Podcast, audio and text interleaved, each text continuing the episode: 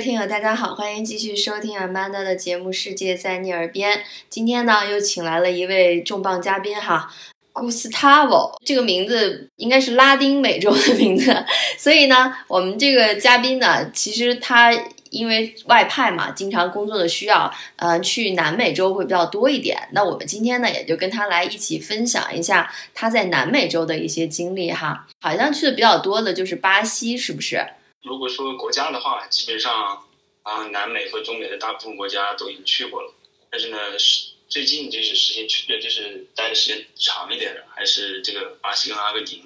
嗯，那咱先来聊巴西哈。对于巴西来说，嗯，其实大家就是有一些标签化的概念，比如说它应该是南美洲最人口最多、面积也最大的一个国家，是吧？然后说的其实呢，不是西班牙语，是葡萄牙语。它的面积和人口在世界都应该前第五，占了南美的一半的面积。大家提到最多巴西的城市就是里约和这个圣保罗，据说这个城市之间的风格还挺差异化挺大的。我们常住的地方一般都在圣保罗，因为这个圣保罗是呃巴西的经济的中心，占整个巴西的这个 GDP 的比例应该一半以上。呃，所以有人开玩笑说，可以把圣保罗单独的画出来算一个国家，就是在前两年经济好一点的时候，基本跟墨西哥的量差不多，还大一点。呃，里约也去过，然后呃去过巴西北部的呃一些城市，呃，佛特雷萨啊，那个雷西菲啊，南边的话那个库里蒂巴也去过。如果你看世界杯的话，有赛场的这个城市，大部分的都去过。哦，包括这个首都啦，巴西利亚呀。那就提到了巴西在世界上挺闻名的第一个标签就是足球。世界杯期间，你当时有没有借工作之便去了呀？或者是你在那边的时候有没有抽空真正去看一场球，或者体验一下巴西人对足球的这种热爱？世界杯期间呢，其实我没有在巴西正好这段时间，所以我没有去看现场的比赛。但是那个呃，巴西的球赛我还是去看过，是国内的联赛，嗯，呃，巴甲。我我我看的这个这个场比赛，因为不是呃这个最顶级球队之间的，所以呢那个呃球场来讲呢，没有到那种平常看到那种爆满的情况。但是实际上你也看到很多人对旗啊这些啊做这个人浪啊也很狂热，这种喇叭这种一些中国国内的这个足球热点城市，比如广州啊这种地方，我觉得可能从电视上看也会有这种多的不同的是在于可能球场外，在我去看球赛这一天周末嘛。嗯，可能九球赛是四点开始，我去的时候可能是一点多钟，就外面就很多人，啊，你可以看到这个人开个车啊，把那个旗子挂在那个车窗外啊，就是那种比如说决赛啊，或者这种重重大一点的比赛的时候，你看他们在整个市区里啊，这种鸣这个喇叭，那个开车跑过去啊，或者是说在比赛胜利了以后啊，这个整个整晚的这种狂欢，可能到狂欢到两点或怎么样，这种我觉得才是可能更反映出。呃，巴西或者整个南美对这个足球的热爱。哎，那你当时在场内会不会有一点点尴尬呀？因为气氛这么热烈，而且应该都是明显的分成两边两派支持，对吧？你你是很冷静的坐在那儿吗？作为一个中立者，还是你也支持了哪个球队？当然我在圣保罗，我就支持圣保罗所在这个球队，支持主场球队了。但是我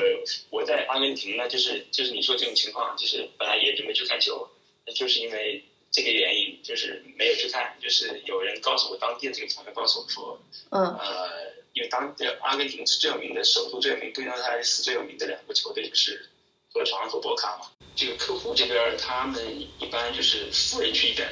大多数是支持河床队的。然后博卡就更民族型的球队，嗯，他就告诉我，他说你如果去看的话，就是你像你说那样，一定不能。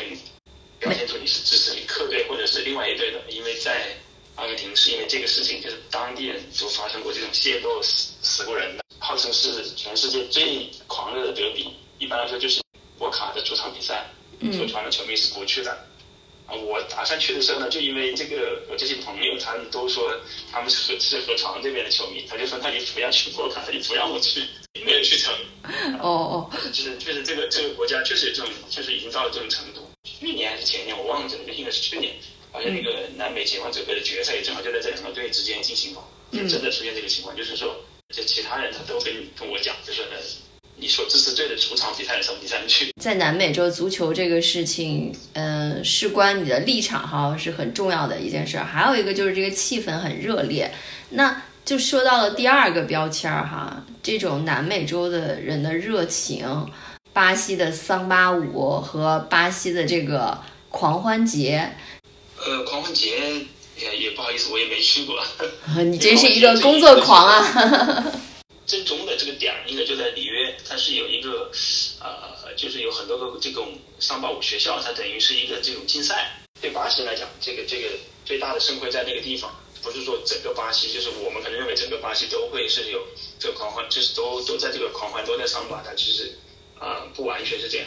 然后第二个就是因为这个狂欢节的一个时间，就是跟中国的春节其实是很接近的，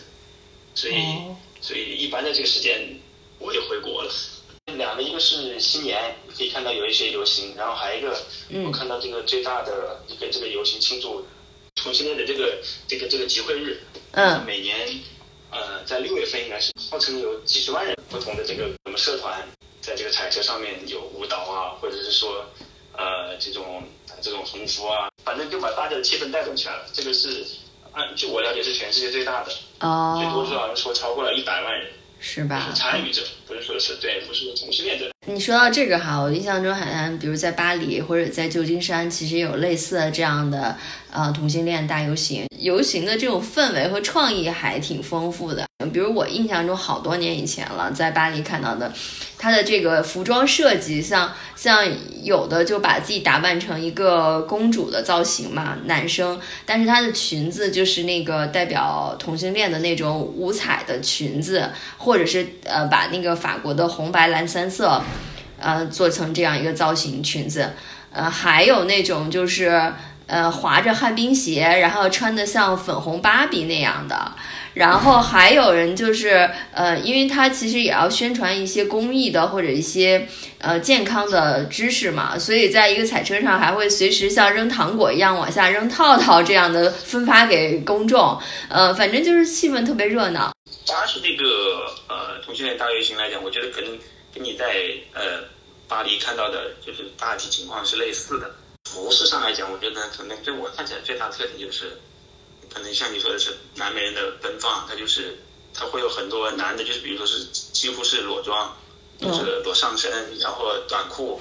然后那个呃女的女性就可能就像你看桑巴舞看到一样，就是非常展示自己这个身材的这种这种服装。音乐也是一样，就是本来拉美的音乐就是比比比较像舞曲，你肯定是不自觉就会跟他们一起跳起来，或者是像鼓掌这种，就是这打他的一个节奏。在这个南美最大的这个保利斯塔大街上面，都是这种人的时候，你是自然就会被他们感染的。说了两个标签了哈，足球和这个狂欢，嗯，那肯定每到一个地方，大家就是不可避免最好奇的就是美食。对于巴西来说，好像呃，是不是因为跟中国距离确实挺远的，我们知之甚少。就是唯一一个标签就是巴西烤肉，呃，好食材才会有好食物，所以。呃，其实巴西、阿根廷都有非常好的这个呃肉类牛肉。嗯。呃，从烹饪方式来讲，可能巴西烤肉在中国更有名，但从口味来讲，我觉得可能阿根廷的牛肉可能更好，更嫩，更适合于做牛排。嗯。呃，但实际上在巴西也不可能天天都吃烤肉。嗯，对。呃，他们他们其实我我觉得他们吃的多一点的，我觉得呃分几类吧，一个是他们。传统的一个食物，我不知道你有没有听说过，他们翻译过来叫做叫做中文这说法叫做叫做奴隶饭的啊，没有啊，名字叫做呃肥卓达，呃，他就是把一种这个黑豆和这个熏肉肉干，嗯，然后还有一些这个啊，我们中国可能叫一些类类似于呃类似于猪下水，就是什么猪耳朵啊、猪尾巴这种，还有一些香肠混到一起来炖的一种食物。嗯呃，这个本来呢，是看上去挺挺杂烩的啊，嗯，而且呢，它里面放了黑豆，所以煮出来之后炖出来以后也是挺黏、挺挺浓稠那种，啊，并不是很好看。但是为啥它叫奴隶奴隶饭呢？就是说，他们说是当年这个呃黑奴在在在巴西就是呃，因为它的食物本来比较差，所以他们把一些这个庄园主啊，他们有时候吃剩的一些菜，把它烩到一起，然后加上一些自己的这些食物，加上传这个巴西最传统的豆子，然后炖出来的。我吃了一下呢，就是说可能确实也适合于干，就是说在干活的人来吃。因为它的这个能量非常高，实在哈，比较浓稠。另外一个来讲呢，从我的口感来讲，我觉得吃多了会有一点腻，就是味道还是挺美味的，但是比较豪横，是吧？然后对于你一个呃湖南人来说，可能还缺点辣。呃，还有一种就是平常发现有一些这个小吃类的东西，就会我就看的最多，我就觉得是那种啊小芝士面包，哦，就是大小就像。我们国内的肉丸那么大，普通肉丸不是狮子头，咬了以后它就是两个带一点韧性。巴西就是日常啊，坐在一个咖啡店啊，或者是这种像小吃一样的这种东西会比较多一点。哦，这就是他们的传统的这个小吃。他们的下午茶哈，小芝士面包，呃，夏季。很炎热哈，那可能沿街会叫卖一些饮料，有没有这种特色饮料？还有冬天的时候有没有也有这种街头小吃？就像我们冬天要吃个糖葫芦或者烤红薯这种。各种水果很多哦，所以他们的一般的饮料就是各种各样的呃果汁，现榨的果汁。你可以加水，也可以加奶，也可以加他们的一些这个呃酒去调，那就属于酒饮嘛。天气热的话，啤酒也是非常畅销的。天气稍微冷一点的时候，可能会有类似于国内的我们说的那个糖炒花生那种，炒了以后，然后外面裹一层他们是红色那种糖，一个小纸包给你买的这种，就这可能是天气冷一点，你就会直接拿在手上，就感觉挺暖和的。比如说这个价格是什么呀？让我们也感受一下，就巴西的物价是啥样子的。像这种饮料一般是十块左右巴币。呃，现在来讲可能就比较便宜。嗯。呃，因为现在巴币贬值的比较厉害，现在一巴币大概只合一块四。但是如果在啊几八年前，这个大宗商品比较疯狂的时候，就是那些铁矿石啊，呃，这些煤啊这些东西都比较疯狂的时候，呃，巴币的是那时候是非常坚挺的，那时候一巴币可以换到人民币到四块以上。那个时候你会感觉到物价会有一些贵，然后这是在圣保罗地区地区，在圣保罗以外，这个价格会会低一些，变化是挺大的。嗯，这个完全是因为，因为拉美那个经济还是受这些啊资源类的，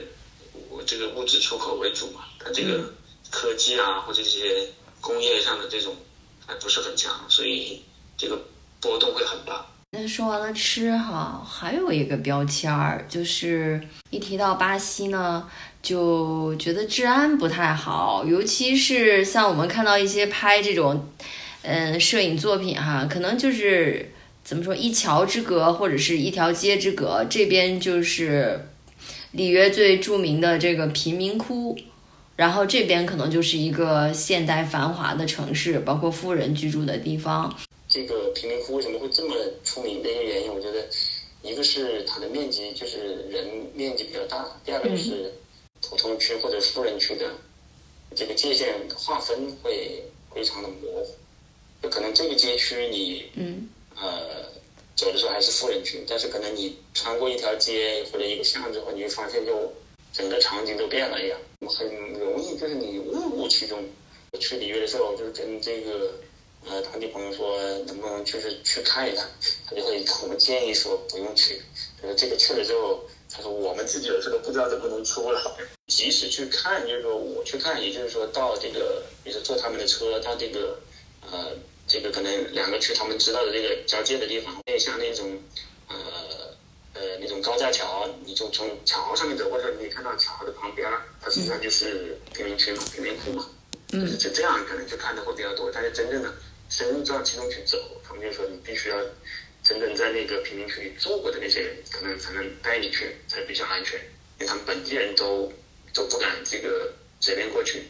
你像我在圣保罗，有跟圣保罗的人这个这个朋友说要开车去里约，